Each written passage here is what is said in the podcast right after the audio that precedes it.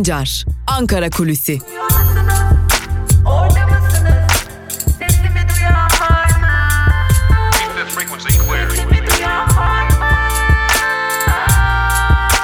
Özgürüz Radyo. Özgürüz Radyo. Özgürüz Radyo'dan ve Ankara Kulisi programımızın ilk bölümünden merhaba sevgili dinleyenler. Ben Altan Sancar. 12 Aralık Perşembe günü Ankara gündemini konuşmak, kulislerde dillendirilenleri konuşmak üzere yeniden karşınızdayız. Hafta içi her gün sabah saatlerinde başlıyoruz. Önce Ankara gündemini aktarıyoruz sizlere ve tabii ki hemen ardından da gazete manşetleri ve günün öne çıkan yorumlarını sizlerle paylaşıyoruz.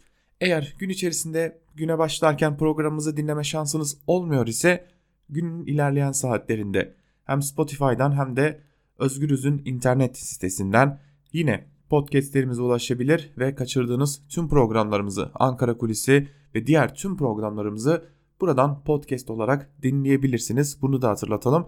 Ve Özgürüz'ün tüm içeriklerine çok daha hızlı bir şekilde ulaşmak için yapmanız gereken küçük bir işlem var onu da hatırlatalım isterseniz.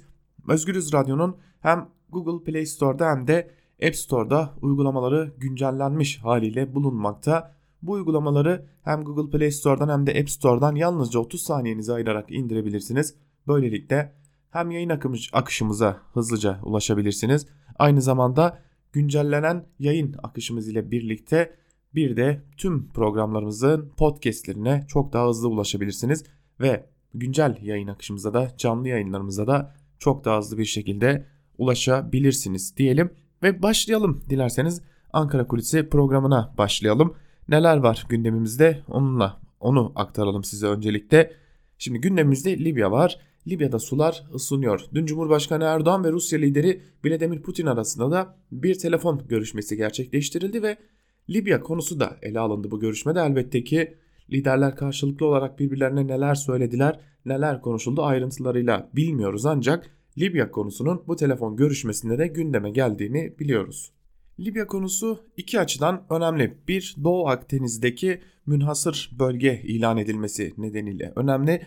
Bir diğer önemli neden de Cumhurbaşkanı Erdoğan'ın geçtiğimiz günlerde yaptığı bir açıklamada Libya'ya asker gönderilebileceğini ima etmesiydi. Bu çok önemli bir gelişme zira Libya'da bildiğiniz gibi bir iç savaş var ve bu iç savaşta taraflardan biri de Hafter ve General Hafter'i destekleyen önemli bir ülkede Rusya. Rusya General Hafter'i eğiten, General Hafter'in güçlerini eğiten bir ülke olarak da biliniyor. Yalnızca bu ülkede değil Amerika Birleşik Devletleri, İsrail gibi ülkeler de General Hafter'i destekliyorlar. Ancak Türkiye ise General Hafter'in karşısında yer alan bölgede bulunanları destekliyor ve bu bölgeye asker gönderilebileceğini de dile getirdi Cumhurbaşkanı Erdoğan kaldı ki yandaş medyada özellikle Yeni Şafak başta olmak üzere birçok yandaş medyada yine yandaş gazetecilerin köşe yazılarında da görüyoruz ki bu konuya ilişkin Türkiye'nin kendi çıkarları için buraya asker göndermesinin doğru ve gerekli olduğunu dile getiren bir yayın politikası izleniyor. Bu konu ayrıca dikkat çekici.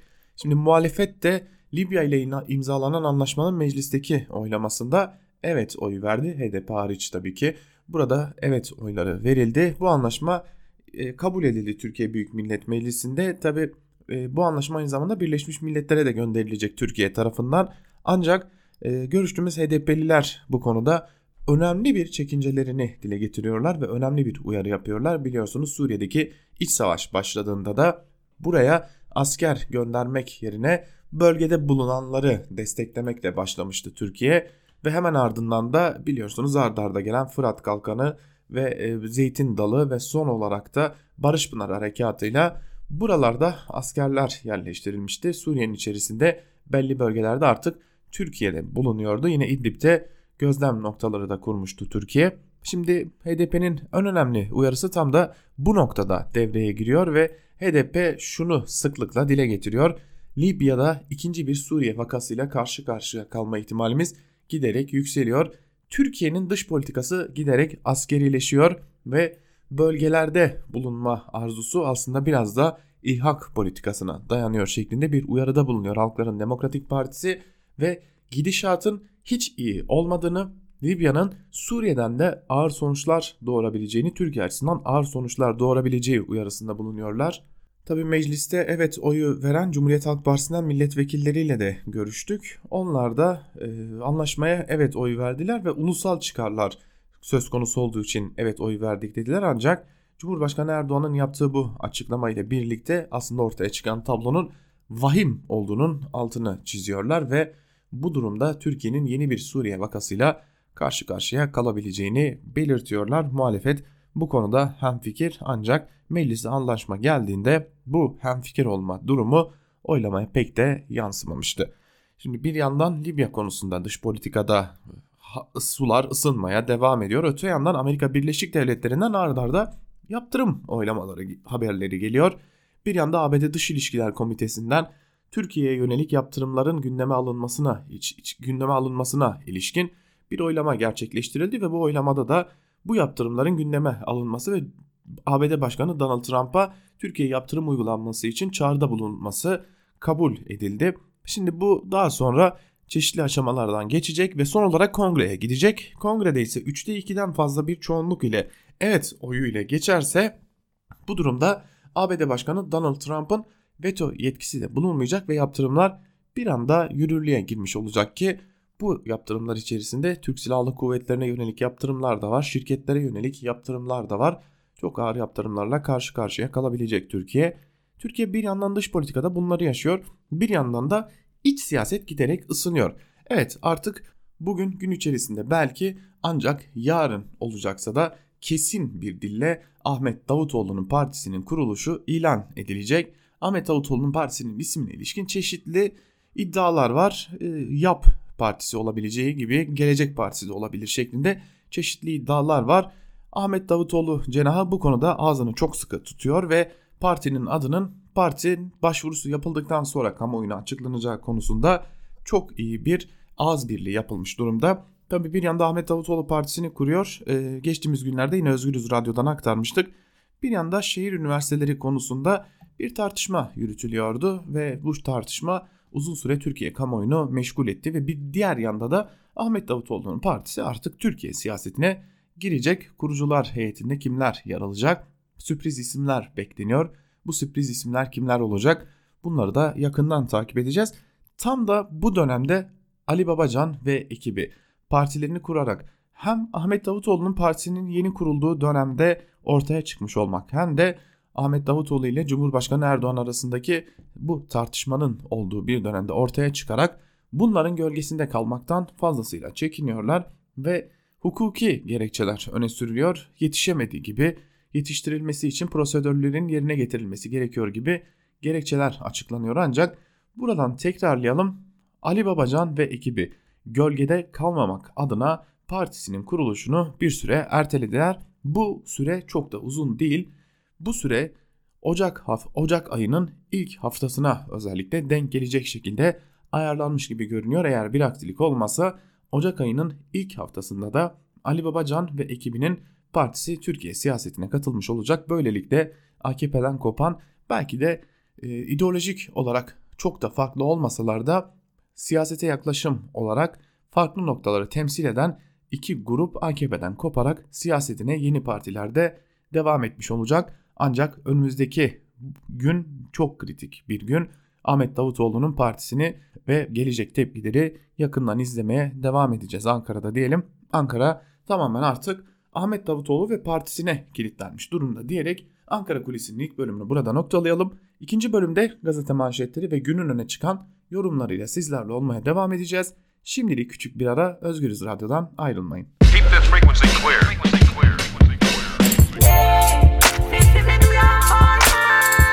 Altan Sancar, Ankara Kulüsi.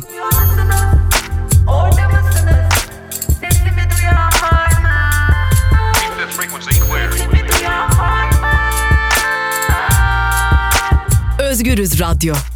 Özgürüz Radyo. Ankara Kulisi'nin ikinci bölümüyle tekrar merhaba sevgili dinleyenler. Ben Altan Sancar. İkinci bölümde gazete manşetleri ve günün öne çıkan yorumlarıyla sizlerle olacağız. İlk olarak gazete manşetleriyle turumuza başlayacağız. Hemen ardından da günün öne çıkan yorumlarını siz değerli dinleyicilerimizle yaklaşık bir saat boyunca paylaşacağız diyelim ve dilerseniz Başlayalım gazete manşetleriyle turumuza ve ilk olarak Evrensel Gazetesi'ne göz atalım.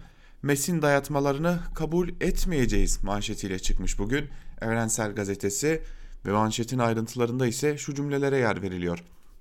150 bin metal işçisini ilgilendiren MES sözleşmesinde patronların 3 yıllık sözleşme ve %6 zam dayatmasına tepki gösteren Türk Metal ve Birleşik Metal İş üyesi işçiler fabrikalarda eş zamanlı eylem yaptı. Vardiya giriş çıkışlarında ve fabrika içerisinde yürüyüş yapan işçilerin eylemi nedeniyle üretime yarım saate varan duruşlar yaşandı. MES'in dayatmalarını kabul etmeyeceklerini söyleyen metal, metal işçileri hakları için her türlü mücadeleyi vermeye hazır olduklarını ifade etti. Birleşik Metal İş üyeleri işçiler olası bir grev yasağını tanımayacaklarını söyledi. Sözleşmenin sonucunu kendi tutumlarının belirleyeceğini kaydeden işçiler üretimi daha fazla etkileyen eylemlerin yapılmasını da istedi deniyor haberin ayrıntılarında. Tabii şimdi bir yandan Türkiye'de e, asgari ücret görüşmeleri sürüyor. Bir yandan toplu iş, toplu sözleşme görüşmeleri sürüyor. E tabi işçiler de kendi haklarını eşit işe eşit ücret şeklinde bir talepleri var. Ücretlerine insanca yaşayabilecek kadar zam yapılmasını talep ediyorlar. Hem patronlar hem de patronlarla birlikte hareket eden e, iktidar buna engel oluyor ve haliyle de ortaya işçilerin direniş sergilemekten başka çaresi kalmayan görüntüler çıkıyor. Devam edelim. Suriye'de tıkanan hükümet Libya'ya sarılıyor başlıklı bir haber var. Aslında bir de İhsan Çaralan'ın yazısının birinci sayfaya yansıması bu. Erdoğan ve yönetiminin Suriye'de gelip dayandığı tıkanma hali ve Doğu Akdeniz'deki enerji yatakları konusunda tam bir yalnızlık içine sürüklenmesi Libya anlaşmasına bir kurtarıcı olarak sarılmasını da getirdi. Hükümet Libya-Türkiye arasındaki anlaşmayı abartarak her derde deva olacak bir anlaşma olarak sunmak için kolları sıvadı deniyor ayrıntılarda. Tabi yine bugünün önemli bir diğer konusu da elbette ki Fırat'ın doğusundan ziyade artık Libya'ya yönelen Türkiye. Libya'da neler oluyor konusu da bugün gazetecilerin, köşe yazarlarının gündemlerinde.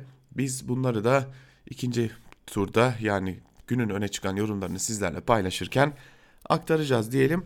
Evrensel Gazetesi'ni burada noktalayalım ve yeni yaşama geçelim. Yeni yaşamın manşetinde Paris'e değil şahsıma bak sözleri yer alıyor. Ayrıntılar ise şöyle. Cumhurbaşkanı Erdoğan önceki gün yaptığı açıklamada hak, hukuk, adalet bu üç kavram biliyorsunuz bizim olmazsa olmazımızdır dedikten sonra Fransa'yı şu cümlelerle eleştirmişti. Baktım bir bayanı yerde sürüklüyorlar. Nerede insan hakları? Fransa'daki polisin yaptığını bizim polisimiz Gezi'de yapsa kıyamet kopardı. Erdoğan'ın Fransa'yı eleştirdiği görüntülerin bir benzeri dün Ankara'da yaşandı. Ankara'da veteriner hekim ÇB'ye yönelik cinsel saldırıda bulunmaktan yargılanan Profesör Doktor Hasan Bilgili'nin davasını izlemek için adliyeye gelen Ankara Kadın Platformu üyelerinin açıklamasına izin vermeyen polis kadınları zorla adliye binasına sokmak istedi. Platform üyesi 3 kadını yerlerde sürükleyerek gözaltına alan polis olayı görüntülemek isteyen basın mensuplarını da darp etti. Şimdi bu şahsıma sözünün özel bir adresi var. Onu birazdan sizlere dinleteceğiz. 20 saniyelik bir e, videodan kesilmiş bir ses. Onu sizlere dinleteceğiz. Ancak bugün Ankara'da saat 17.30'da e, Şili'den dünyaya yayılan Las Tesis dansının daha doğrusu kadınların isyanının Ankara Güven Park'ta 17.30'da e, ortaya çıkacağını biliyoruz. Yani kadınlar bu defa Ankara Güven Park'ta buluşacaklar ve ataerkilliğe karşı, iktidara karşı, e, bütün erkekliğe karşı isyanlarını dile getirecekler. E, kadın cinayetlerine karşı tepkilerini dile getirecekler. Bakalım e, Fransa'da ortaya çıkan görüntü Türkiye'de ortaya çıkacak mı, çıkmayacak mı? İdlib'te bozuştular başlıklı bir diğer haberle devam edelim. Haberin ayrıntıları şöyle. Rusya'nın desteğiyle Suriye ordusu İdlib'de ilerlerken Rusya Dışişleri Bakanı Sergey Lavrov'dan Astana'daki ortaklarından Türkiye'ye ağır suçlama geldi. Lavrov, İdlib terör yuvası haline geldi. Ne yazık ki bölgedeki Türk meslektaşlarımız henüz terör eylemlerine bulaşmamış silahlı muhalifleri El-Nusralı teröristlerden ayırt etmeye yönelik sorumluluklarını yerine getirmedi dedi. İdlib'ten Rusya üslerine de saldırılar yapıldığını kaydeden Sergey Lavrov, sonsuza dek bu durum böyle kalamaz. Nihayetinde bölgenin teröristlerden temizlenmesi ve bölgenin tamamı üzerinde meşru hükümetin kontrolünün yeniden sağlanması gerekiyor diyerek Ankara'yı zor durumda bırakacak mesajlar verdi. Lavrov, Kürtlerin siyasi sürece dahil olmasının yollarında tartıştıklarını belirtti deniyor haberin ayrıntılarında. Şimdi az önceki habere tekrar dönelim. Zaten Rusya ile ilişkiler malum kritik durumda. Dün Cumhurbaşkanı Erdoğan ile Rusya lideri Vladimir Putin'de bir telefon görüşmesi gerçekleştirildi. Hem İdlib'i konuştular hem e, Libya'yı konuştular ve hem de Cumhurbaşkanı Erdoğan NATO'daki temaslar hakkında bilgi verdi Rusya liderine. Durumun özeti böyle. Ancak şimdi e, dikkat çeken bir konuşma vardı geçtiğimiz günlerde Cumhurbaşkanı Erdoğan tarafından yapılmıştı bu konuşma. Bir NATO zirvesi ardından durumu tasvir eden bir konuşmaydı. Ee, yaklaşık 20 saniyelikte bir ses kaydı var. Ee, Cumhurbaşkanı Erdoğan e, yaptığı görüşmeleri özetlerken dikkat çeken birkaç e, söz söylüyor. Son birkaç gündür de e, bu e, sözler tartışılmaya devam ediliyor. E, dilerseniz önce Cumhurbaşkanı Erdoğan'ın bu sözlerini dinleyelim. Çünkü bugün bu konuya ilişkin olarak kimi köşe yazıları da var. Onları da sizlerle paylaşacağız. Ve bunun dışında bir dörtlü zirve yaptık. Ve bu dörtlü zirvede de İngiltere, Almanya, Fransa ve şahsım bu dörtlü zirvede çok açık net ne söylediysem her zaman bunu orada da gündeme getir. Evet, Cumhurbaşkanı Erdoğan Fransa, İngiltere, Almanya ve şahsım bir görüşme yaptık şeklinde konuşuyor. Uzun birkaç gündür de bu konu tartışma halinde. Siz şahsınız, şahsınızı mı tesli, temsil ediyorsunuz yoksa Türkiye Cumhuriyeti devletini mi diye muhalefetten de eleştiriler sıklıkla dillendiriliyor diyelim ve devam edelim gazete manşetleriyle devam edelim. Aynı konuya tekrar döneceğiz köşe yazarlarını aktarırken. Ancak biz şimdi Cumhuriyet gazetesine bir göz atalım. Cumhuriyet gazetesi ihalelerin fatihi sözleriyle manşet okurlarının karşısına çıkmış ve ayrıntılarda şunlara yer verilmiş. Borçlarını ödeyemediği için Next Level gökdelenini Ziraat Bankası'na devreden Fatih Erdoğan'a ait Opras şirketinin yoksullara yapılan yardımlardan beslendiği ortaya çıktı. Emekli Mülkiye Baş Müfettişi Mahmut Esen'in belirlemelerine göre şirket 2007-2013 yılları arasında belediyelerden tam 364 milyon liralık ihale aldı. Melih Gökçek döneminde Ankara Büyükşehir Belediyesi'nde her yıl ihale alan şirketin ortakları arasında şimdi AKP milletvekili olan Asuman Erdoğan da bulunuyor. Bu ihalelerin tümü yoksul yurttaşlara dağıtılmak üzere 20 kalem çeşitli gıda ve temizlik malzemeleri için açılmıştı deniyor haberin ayrıntılarında. Yani ortaya şöylesi bir tablo çıkıyor. Melih Gökçek yalnızca Ankara'da hazinenin arazisini yani bu yurttaşların arazisini Türkiye'de yaşayan her yurttaşın arazisini parsel parsel satmakta kalmamış. Bir de tıkır tıkır hazinenin, devletin, belediyenin yani yine yurttaşların parasını takır takır yandaşların eline de saydırmış gibi görünüyor. Ve ardı ardına bu iddialar, bu ıı, belgeler ortaya çıkmaya devam ediyor. AKP döneminin e, konuşulan, anlatılan o e, kamudaki israflar ve yolsuzluklar noktasında belgeler hızla gelmeye devam ediyor. Yine Cumhuriyet Gazetesi ile devam edelim. Çifte standart başlıklı bir haberle devam edelim. Savcılık gazetemize hakaret eden Burhan Kuzu hakkında kovuşturmaya yer yok kararını verdi. Mahkemeye itirazı reddedilen Cumhuriyet Vakfı Adalet Bakanlığı'na başvurarak kanun yararına bozma istedi. Bilekçe'de Anadolu Ajansı'na bir haber nedeniyle hakaret edilmesinin ardından verilen takipsizlik kararının kaldırıldığı da anımsatıldı deniyor haberin ayrıntılarında. Şimdi geçelim Bir Gün Gazetesi'ne. Bir Gün Gazetesi'nin manşetine de hep birlikte göz atalım. Halkın parasıyla gevşemiş sözleri yer alıyor Bir Gün Gazetesi'nin manşetinde. Yine Melih Gökçek kurtulamadığımız bela diye diyerek tabir etmek sanırım doğru olacak. Ee, Ankaralıların tam 25 yıllık kabusu diyebileceğimiz Melih Gökçek. Ee, zira uzun yıllardır ben de bir Ankaralıyım, Ankara'da yaşıyorum. Ve e, Ankaralılar bu dönemi bir kabus dönemi olarak da adlandırıyorlar aynı zamanda. Bakalım Melih Gökçe'ye dair bu defa ne çıkmış ortaya? AKP'li Cumhurbaşkanı Erdoğan ile 23 Ekim 2017 tarihinde yaptığı görüşmenin ardından 23 yıl yürüttüğü Ankara Büyükşehir Belediye Başkanlığı görevinden istifa eden Melih Gökçek döneminde belediye kaynaklarından yapıldığı belirlenen usulsüz harcamalardan bir yenisi daha ortaya çıktı. Gökçek'in dini milli bayramlar ile özel gün kutlamaları ve çeşitli organizasyonları gerçekleştirmekle görevli anket anonim şirketi bünyesinde SGK ile girişi yapılan yabancı uyruklu bir çalışanı kendi konutunda çalıştırdığı ortaya çıktı.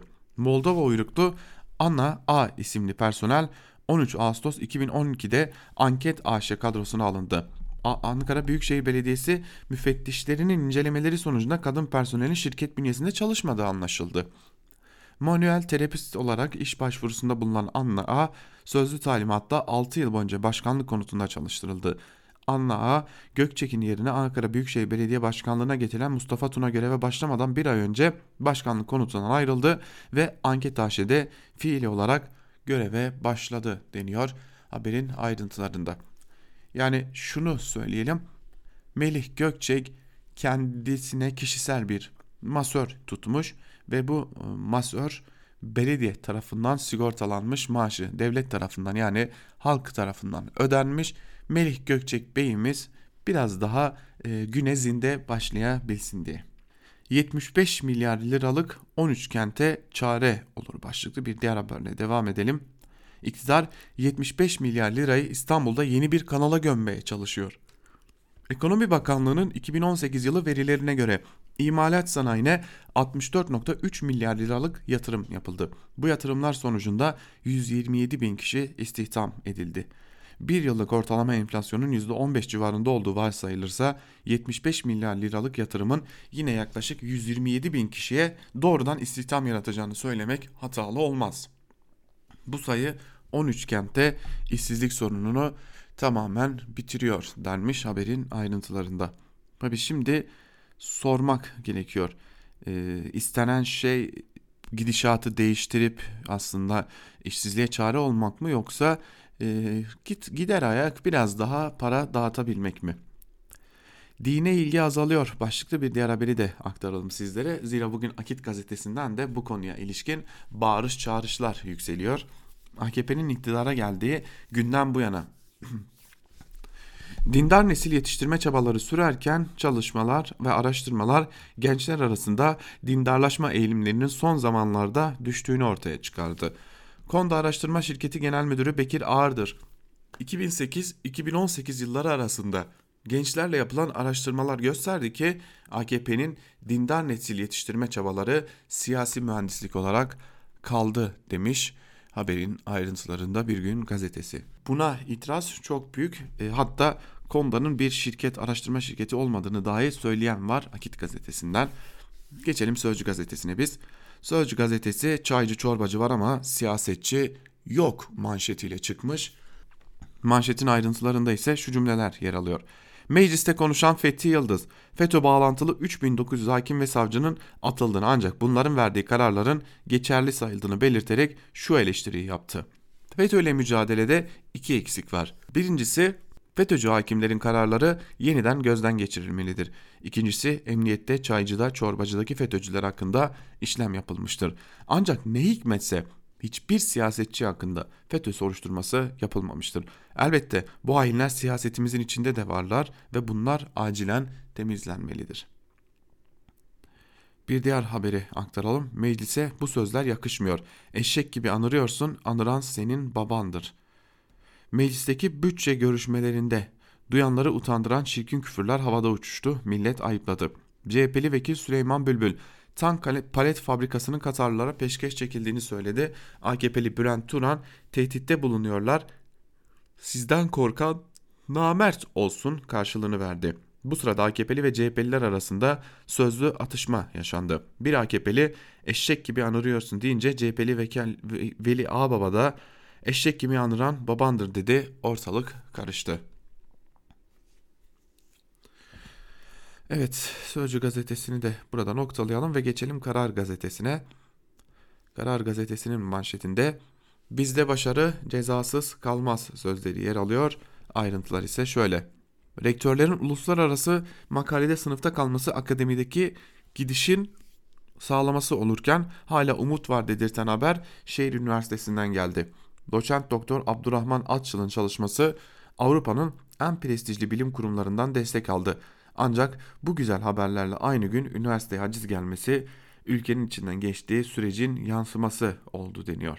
Haberin ayrıntılarında da bunlara yer verilmiş ve şehir üniversitesi tartışması Karar Gazetesi'nin manşetinde yer almaya devam ediyor. Ve incirlik masada başlıklı bir diğer haberle devam edelim. S-400 konusunda Washington'ın krizi tırmandırma tavrına Ankara'dan aynı sertlikte karşılık geldi. Dışişleri Bakanlığı Çavuşoğlu yaptırım olursa İncirlik ve Kürecik gündeme gelir dedi. Türkiye'nin satın aldığı F-35'lere Amerika Birleşik Devletleri Kongresi'nin kilit koyan kararının ardından bu kez Senato Dışişleri Dış İlişkiler Komisyonu Başkanı Jim Rich S-400 konusunda yolun sonuna gelindi dedi. ABD'nin tavrına karşılık Ankara'da mesajların tonunu sertleştirdi. Dışişleri Bakanı Çavuşoğlu yaptırım durumunda incirlik ve kürecik gündeme gelebileceğini söyledi. Milli Savunma Bakanı Akar ise S-400'den vazgeçmek söz konusu değil, gelecek yılın baharında kurulum gerçekleşecek dedi. Bize dört gözle o baharı bekliyoruz. Bakalım neler olacak o bahar ayında. Evet e, biliyorsunuz ABD'den de S-400'ler konusunda Dış İlişkiler Komitesi'nden de bir e, tasarı geçti. Bu tasarıyla birlikte aynı zamanda Türkiye'ye yönelik bu yaptırımların önü bir kat daha açılmış oldu. Öyle görünüyor ki adım adım sert bir döneme doğru gidiyoruz.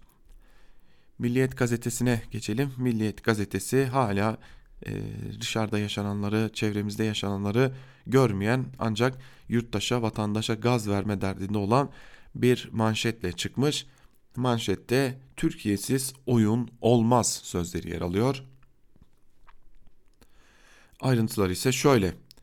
Türkiye Libya arasında 8 Aralık'ta yürürlüğe giren deniz yetki alanları sınırlandırılmasına dair mütabakat muhtırası Akdeniz'de dengeleri değiştirdi. Mutabakat Türkiye'nin Akdeniz'de Kuzey Kıbrıs Türk Cumhuriyeti dışında kıyıdaş ülkelerden biriyle yaptığı ilk anlaşma oldu. Rum kesimi 2000'li yılların başında İsrail ve Mısır'la benzer anlaşmalar yapmıştı.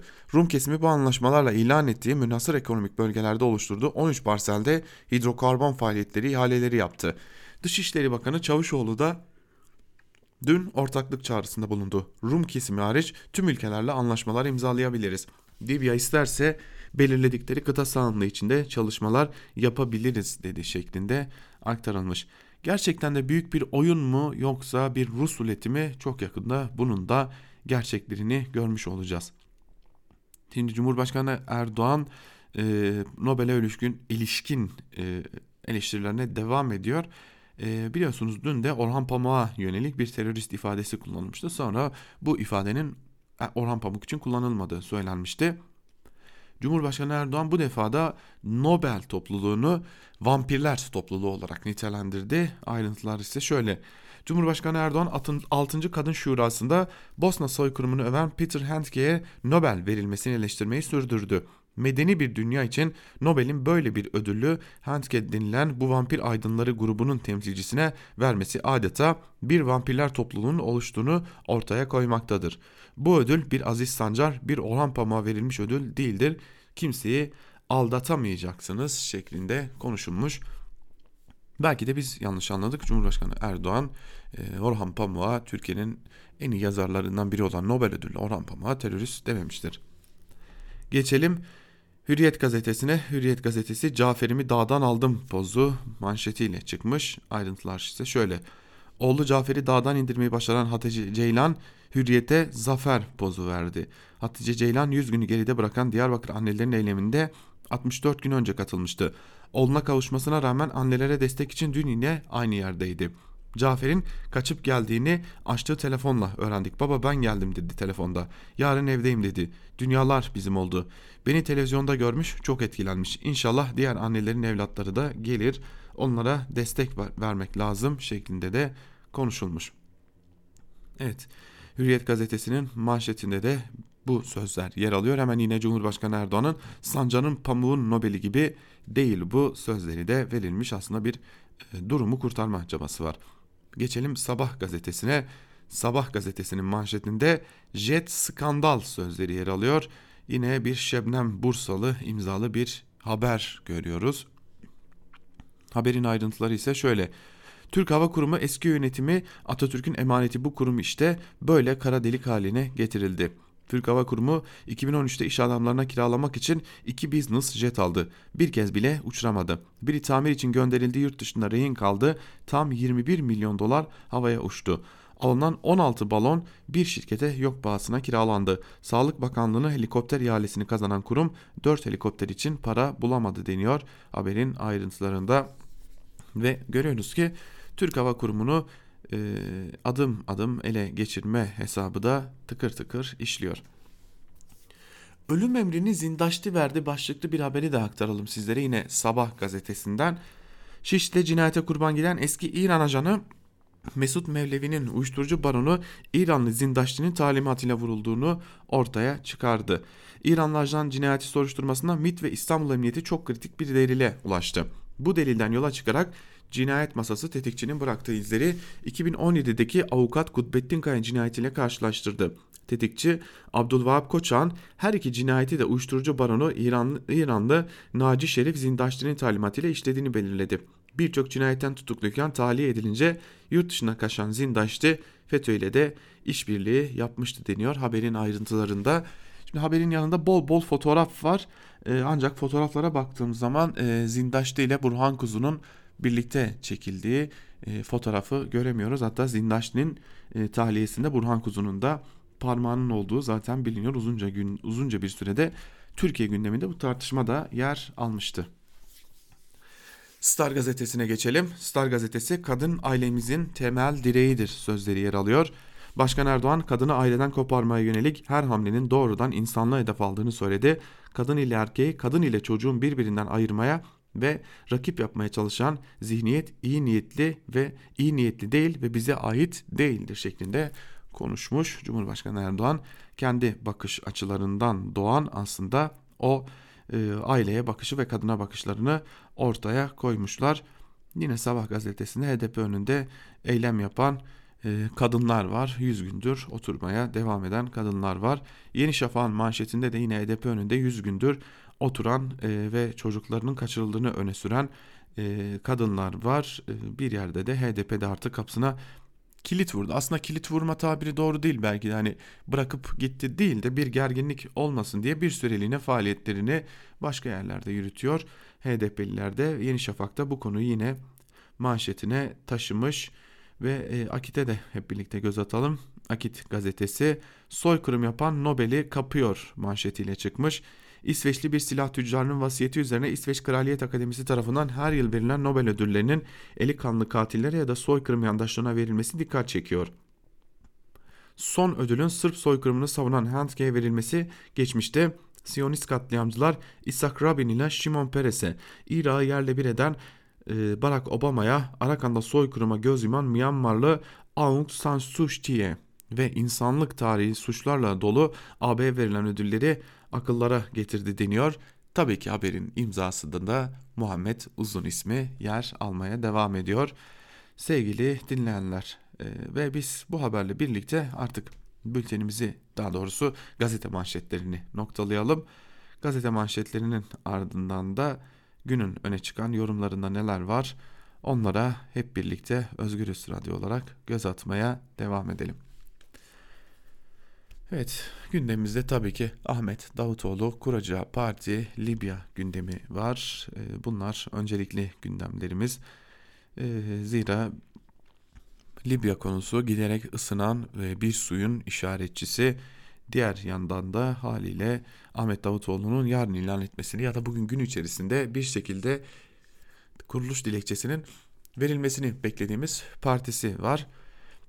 Ve e, tabi yandaş gazetelerde, yandaş gazetecilerde bu noktada burayı hedef almayı sürdürüyorlar sevgili dinleyenler. E, Davutoğlu'na ilişkin Hüseyin Gülerce, Eski Zaman Gazetesi'nin yöneticilerinden Hüseyin Gülerce, e, Davutoğlu Koçbaşı mı başlıklı bir yazı kalemi almış. Yazının bir bölümünde de şunları aktarıyor. Bir dönem Cumhurbaşkanı Erdoğan ile birlikte siyaset yapmış AKP hükümetlerinde görev almış bazı isimlerin parti kurma çalışmaları nihayet noktalanıyor. Kurucuların isimleri amlem bugün yarın belli olur. Şehir Üniversitesi Halkbank olayı üzerinden sertleşen usluplara bakılırsa epey kırıcı, yaralayıcı, rencide edici yeni bir siyaset zeminine kayılıyor. Üç gelişmenin işaretleri var. CHP içinde Muharrem İnce ismini yıpratarak gündeme gelen kurultay hesaplaşması ikinci hatta üçüncü plana düştü. 2. Kurulacak yeni partilerin iktidara gelme hedeflerinin olmadığı besbelli. İlk akıllara gelen Cumhurbaşkanlığı seçiminde Erdoğan'ın önünü kesmek için %50'den 1-2 puan da olsa oy tırtıklamak hesaplarının yapıldığıydı. Ancak Davutoğlu'nun bel altı vuruşları Cumhurbaşkanı Erdoğan'ın tepeden bakan efelenmeleri daha etkili olacak başka bir hedefi işaret ediyor. Davutoğlu'nun pervasız saldırıları FETÖ'nün 2013 saldırılarını hatırlatıyor. Hedef Erdoğan'a ve Cumhur İttifakı'na cepheden saldırmak. Hatırlayınız FETÖ dershanelerin kapatılmasını bahane ederek gezi olayları 17-25 Aralık yolsuzluk kılıfı, kılıflı siyasi suikast teşebbüsü ve MİT sırlarının durdurulması ihanetiyle Erdoğan'ı ve hükümeti yıpratmak için kıyama kalktı. Anlaşılan Davutoğlu da FETÖ'den kalma, intikal etme belgelerle benzer bir saldırı yıpratma savaşı başlatacak. Endişe etmeli mi, etmeli değil miyiz? FETÖ'nün bıraktığı yerden yalan, iftira, sahte belge, dedikodu kumpaslarını, tezgahlarını CHP'nin de desteğiyle yeni partiler mi devam ettirecek? Bir süredir ilk HDP'nin ortaya attığı erken seçim baskısı dışarının da el atması ile bir şer dalgası ile mi gelecek?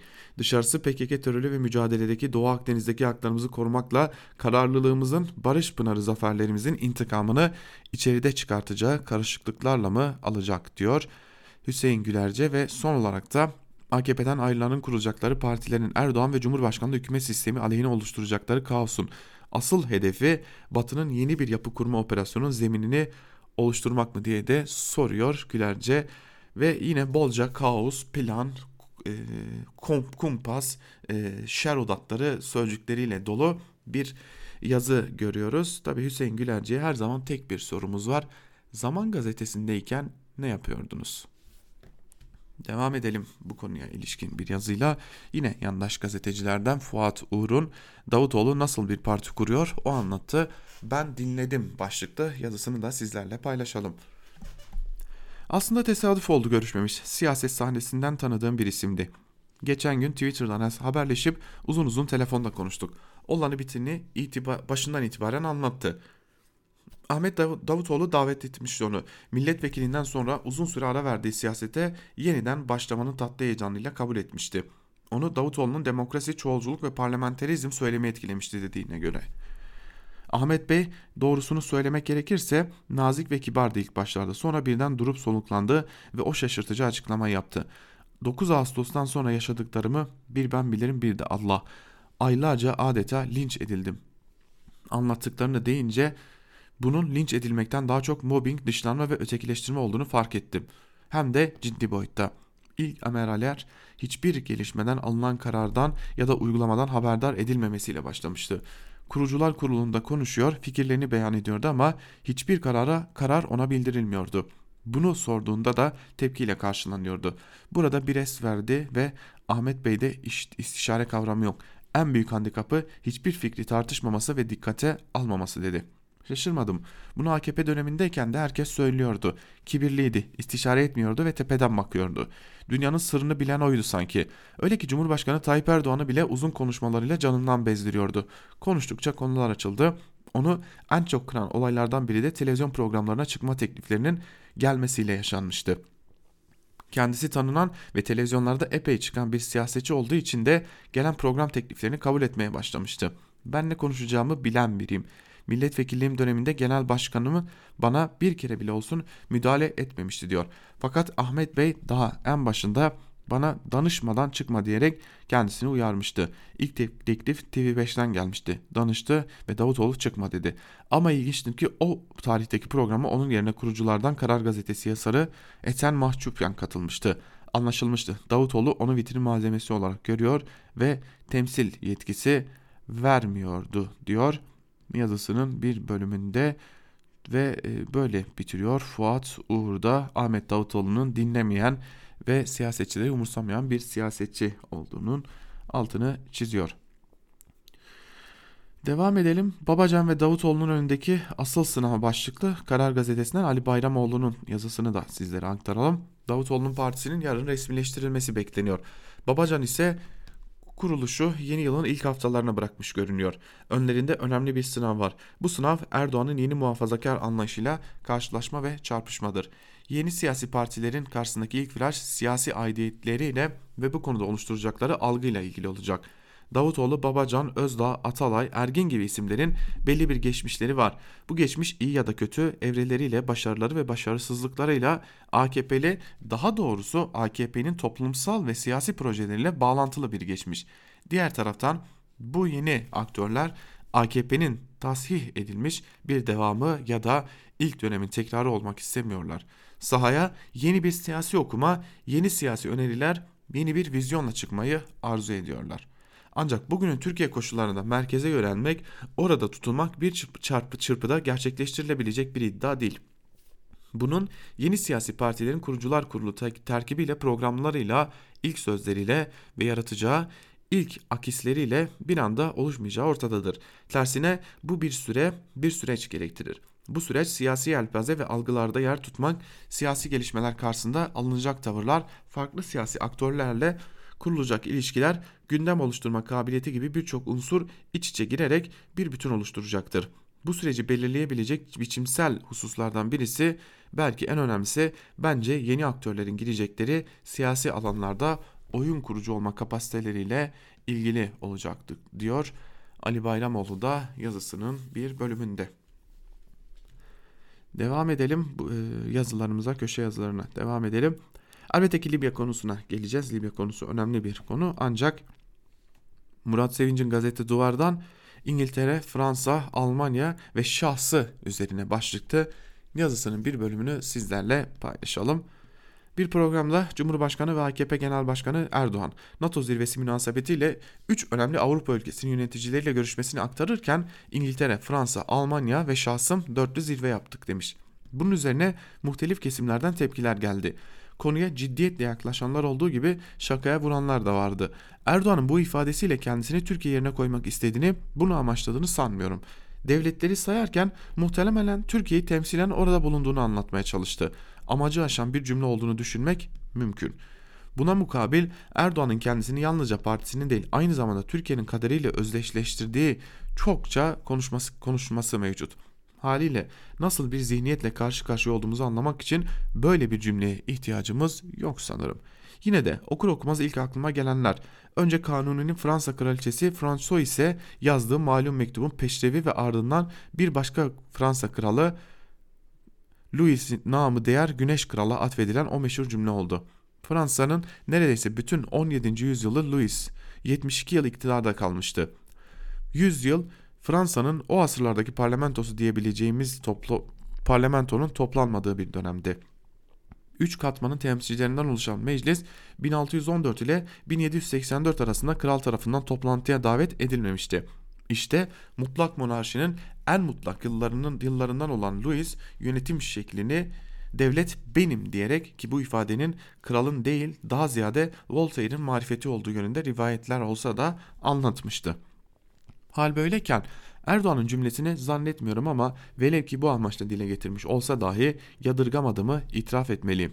Çünkü bana kalırsa halk tarafından seçilen 5 yıllığına ve 2 kez seçilebilen ancak ikinci döneminde meclis erken gelen seçim kararı alırsa bir kez daha seçime girip üçüncü kez seçilme hakkı olan Cumhurbaşkanlığının yanı sıra meclisteki milletvekillerinin yaklaşık yarısının mensup olduğu partinin genel başkanı sıfatını taşıyan devletin başı olan, yürütme yetkisine sahip olan, devlet başkanı sıfatıyla Türkiye Cumhuriyeti'ni temsil eden, devlet başkanı sıfatıyla Türk milletini birliğini temsil eden, devlet başkanı sıfatıyla anayasanın uygulanmasını ve devlet organlarının düzenli ve uyum içinde çalışmasını temin eden, ülkenin iç ve dış durumu hakkında meclise mesaj verme yetkisine sahip olan, kanunları yayınlayan ya da tekrardan görüşülmek üzere meclise geri gönderme yetkisi güçleştirici vetoya dönüştürülen Anayasa Mahkemesi'ne iptal davası açabilen, sayısı belirlenmemiş yardımcılarını ve bakanlarını atayabilen, sayısı belirlenmemiş yardımcılarını ve bakanlarını görevden alabilen, milli güvenlik siyasetini belirleme yetkisine sahip, Türkiye Büyük Millet Meclisi adına Türk Silahlı Kuvvetleri'nin başkomutanlığını temsil eden, TSK'nın kullanmasına kullanılmasına karar veren, belli durumlarda af yetkisini kullanabilen gibi gibi gibi birçok uzun Cumhurbaşkanının aslında çok da olmayan yetkilerini sıraladıktan sonra ve Allah bilir burada yazmayı ihmal ettiğim başkaca yetkilere sahip olan Recep Tayyip Erdoğan'ın İngiltere, Fransa, Almanya ve şahsım dörtlü zirve yaptık demesi bir gariplik göstermiyor. Yeni rejimin hukuk düzenine göre Cumhurbaşkanı ve AKP Genel Başkanı'nın şahsının İngiltere, Fransa ve Almanya ile dörtlü zirve yapması anayasa, yasa, kararname hükümleri göz önünde bulundurulduğunda olağan karşılanmalıdır diyor Murat Sevinç. Aslında içinde bulunduğumuz rejimin bunu yapmasının çok da abes olmadığını ortaya koyuyor. Geçelim Libya gündemimize şimdi. Libya gündemimiz de e, malum İlk olarak Habertürk'ten Muharrem Sarıkaya'nın yazısına göz atalım. Libya ile deniz yetkisi, deniz yetki alanlarını sınırlandıran mütabakatın imzalanması sonrası yaşananlar aslında öncü sarsıntılar. Devamının çok sert geleceğinden kimsenin şüphesi olmasın. Ancak hiçbir sarsıntı Birleşmiş Milletler başta olmak üzere uluslararası hukukun kurallarıyla imzalanmış bir mütabakatı ortadan kaldırmaya yetmez. Bunu Libya'daki muhalif lider Hafter'in şu an ihtimal dahilinde görünmeyen iktidarı ele geçirme olasılığı da dahil. Çünkü o hükümet Libya'nın iç işidir. Türkiye Birleşmiş Milletler'in meşru kabul ettiği Faiz Es Saraj Ulusal Mütabakat hükümetiyle metni imzaladı. Bir hükümet kabul etti. Sonra gelen değiştirir diye bir anlayış hiçbir zaman için geçerli değildir. Sonrasında gelen hükümetin uluslararası bir anlaşmayı kaldırma hakkı da olamaz. Hele ki bu ülkelerin sınırlarını çizen mütabakat ise.